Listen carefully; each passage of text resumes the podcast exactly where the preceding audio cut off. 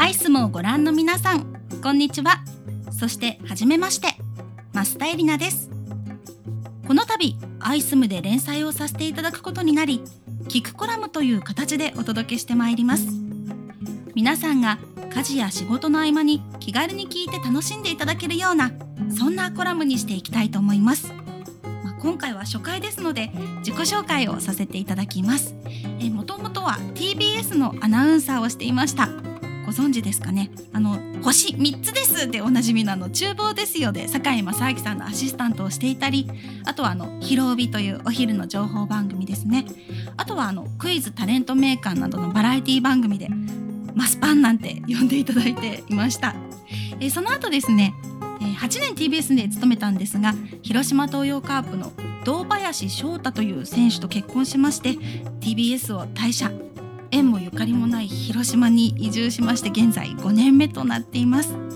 今は4歳の男の子と2歳の女の子とそして今8ヶ月になりました。女の子3人の子育てをしています、えー、あと5歳のトイプードルもいても家の中はとにかく賑やかです、えー、ちなみになんですが食に関する、えー、資格はアスリートフードマイスターという資格ですとかあと食育実践プランナーという資格を持っています。アスリートの食事に関することを専門的に勉強する資格だったりあとはまあ子どもたちの食育ですね。そういったことについての勉強をしています。え初回となる今回は広島の自宅からお送りしています。自宅なので子供たちの声がねたまに入ってしまうかもしれません。またちょっとあのたまに犬がねワワンと吠えてしまうこともあるかもしれないんですけれどもそんな時には今日も堂林家は元気だなと思いながら聞いていただけたらと思います。皆さんよろしくお願いいたします。アイスムは食を楽しみ笑顔を届けるメディアということで私も食についていろいろとお話をしていきたいなと思うんですが、実は私、社会人になる前には、もうレシピを見ないと卵焼きも作れないっていうぐらい、全く料理ができなかったんです。そんな私が料理をするようになったのは、厨房ですよのアシスタントに抜擢されたことがきっかけです。まあ、この番組は料理をしながらゲストとお話をするという番組なのでもう料理ができないというのはね絶対にダメということでスタッフルームに行っては包丁の使い方を教えてもらってみじん切りの練習をしたり大根のねかつらむきの練習をしたりそんなことをしながらえ少しずつ料理に触れ合うようになっていきました。厨房ですよの番組が始まってからは例えば今週はオムライスを収録で作りますよって言われたら週5回ぐらい家でオムライスを作るみたいな 本当に。そうやって毎日毎日練習をしてなんとかちょっとずつ料理ができるようになったという感じです。ただですねやっぱり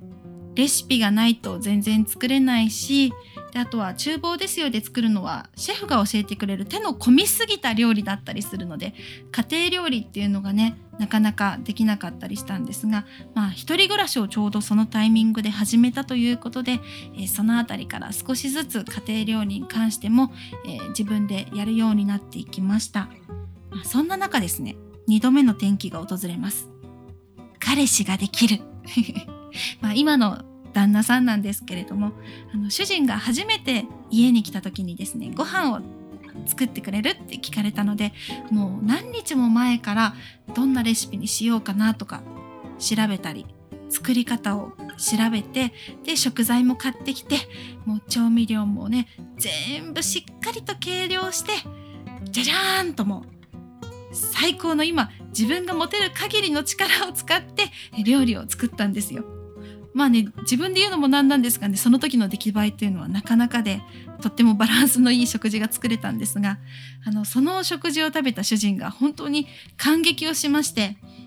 もうアスリートっていうのは食が大事だからねもうこういう料理がね理想なんだよもうこういう料理を作る女性と出会いたかったんだみたいなことをね話すわけですよ。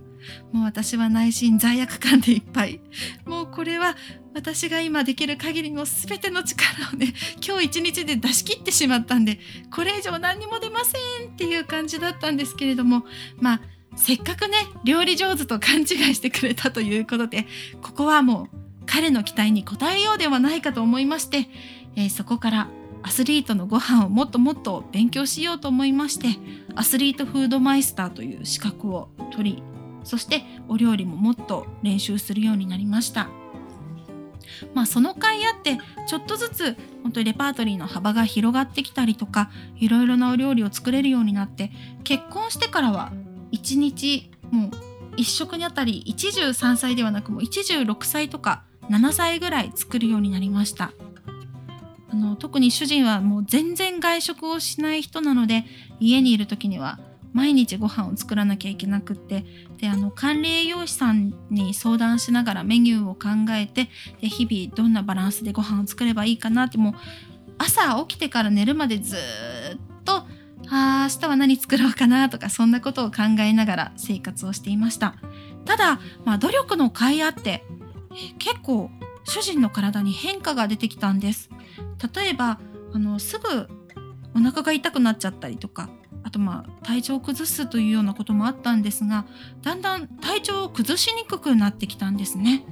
でまたちょっとこれは私にとっては羨ましいばっかりなんですけれども主人にとっては痩せやすいのが悩みだったんですがあのそうやって食生活を改善していったらあの体重が順調に増えてでも体重は増えても体脂肪はそのままというとってもアスリートとしては理想的な体重の増え方ができるようになりました。あ食事って本当に大事なんだなって改めてこう食の大事さを実感した出来事でしたただ子供が生まれると今度はね眠れないしでも目が離せないし手も離せないしで今までみたいにもう一日中キッチンにいるみたいな生活ができなくなってしまいました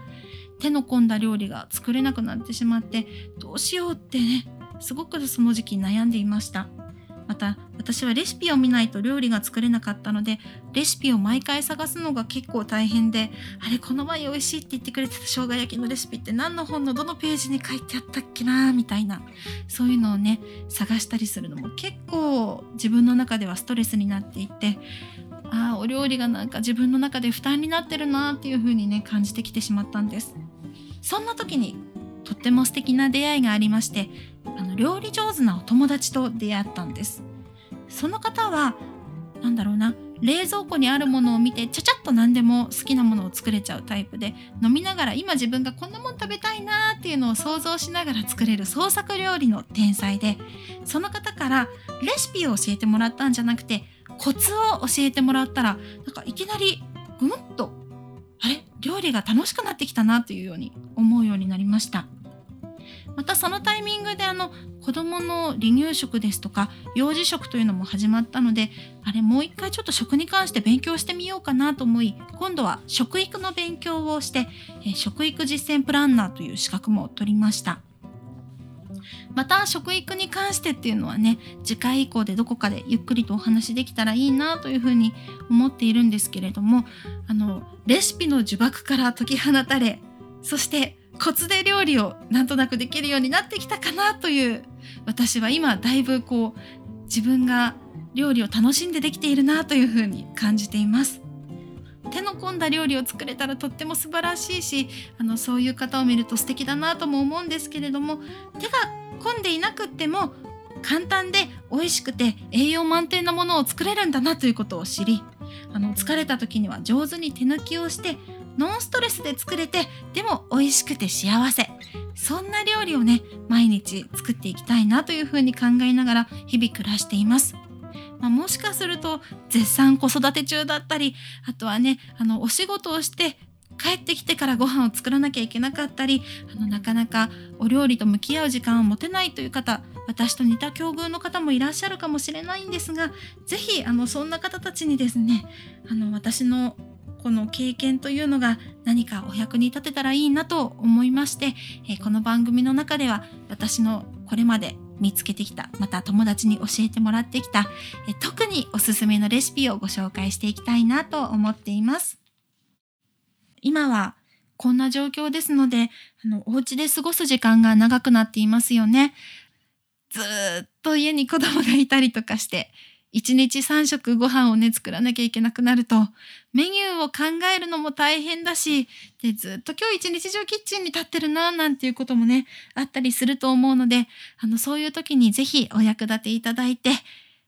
ちょっとでもこう皆さんの負担を軽減できたらいいなと思っています。またあの以前の私のようにお料理があんまり得意じゃないとかちょっと苦手だなという方も料理が楽しくなるきっかけになればいいなと思っています。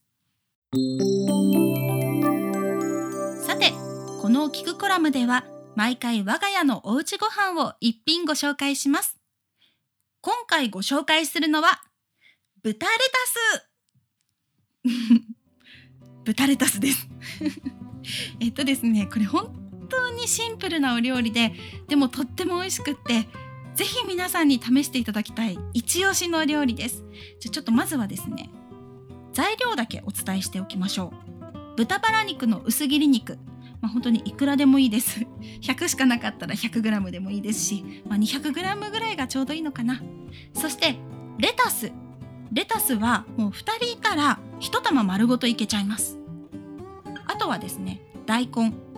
あのこれは後でおろしポン酢を作るのであの、まあ、お好きな量お好みで作ってください、まあ、この3つ豚バラ薄切り肉とレタスと大根この3つさえあればあとはまあお家にあるものポン酢塩コショウそして七味や一味こんなもので作れます。では作り方をご紹介させていただきます、えー、豚バラの薄切り肉を食べやすい大きさに切ってでフライパンでごま油でそれを炒めて塩コショウで味付けをします。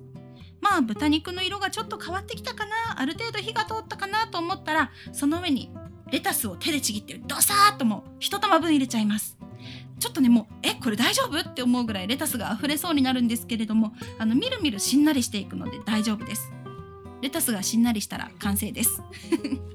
えー、あとはそれをおろしポン酢につけて、まあ、そこにお好みで一味だったりとか七味唐辛子を入れていただいてそれにつけたらもう抜群に美味しいです。本当に大人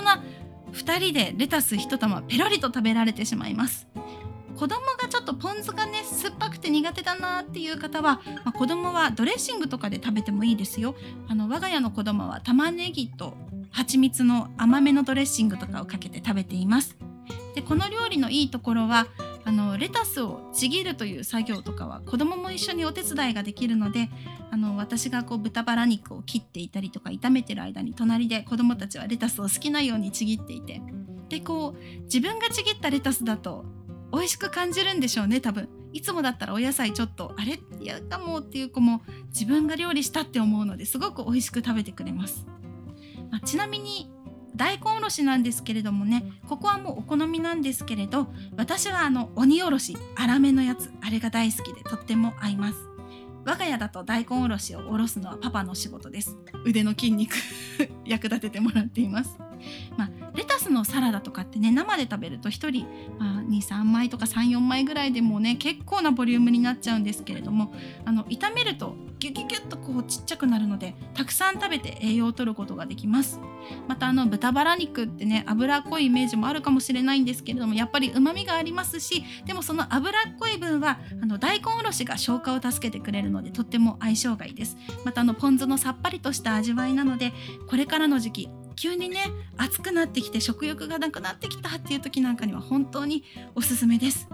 この料理はですね私の友達からもとっても好評であとインスタグラムにも紹介したことがあるんですけれどもたくさんのメッセージですとかをいただいてあの本当にこの夏何回作ったか分かりませんとかもう困ったらいつも豚レタスっていう感じにしていますという声をねたくさんいただきます。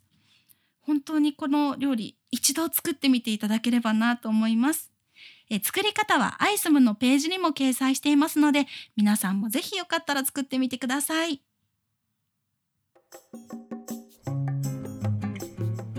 マスタエリナの聞くコラム第1回楽しんでいただけましたでしょうか？なんかね自分の身の上話をタラタラと喋ってしまってすみません、えー、まだまだねあの皆さんにお伝えしたいレシピもたくさんあります。広島にせっかく住んでいるので広島のソウルフードなどについてもご紹介できればいいなと思っていますし、まあ、私が普段アスリートの主人に作っている料理これはきっとあの部活とかを頑張っているねお子さんがいるお母さんですとかあとまあ食べ盛りの子どもたちがいるお母さんたちにもきっと役に立てるかなと思うのでそんなレシピですとかあとは子どもたちが好き嫌いをしないで楽しめるような食事などについてもご紹介できたらいいなと思っています。え次回もまた是非聞いてくださいね。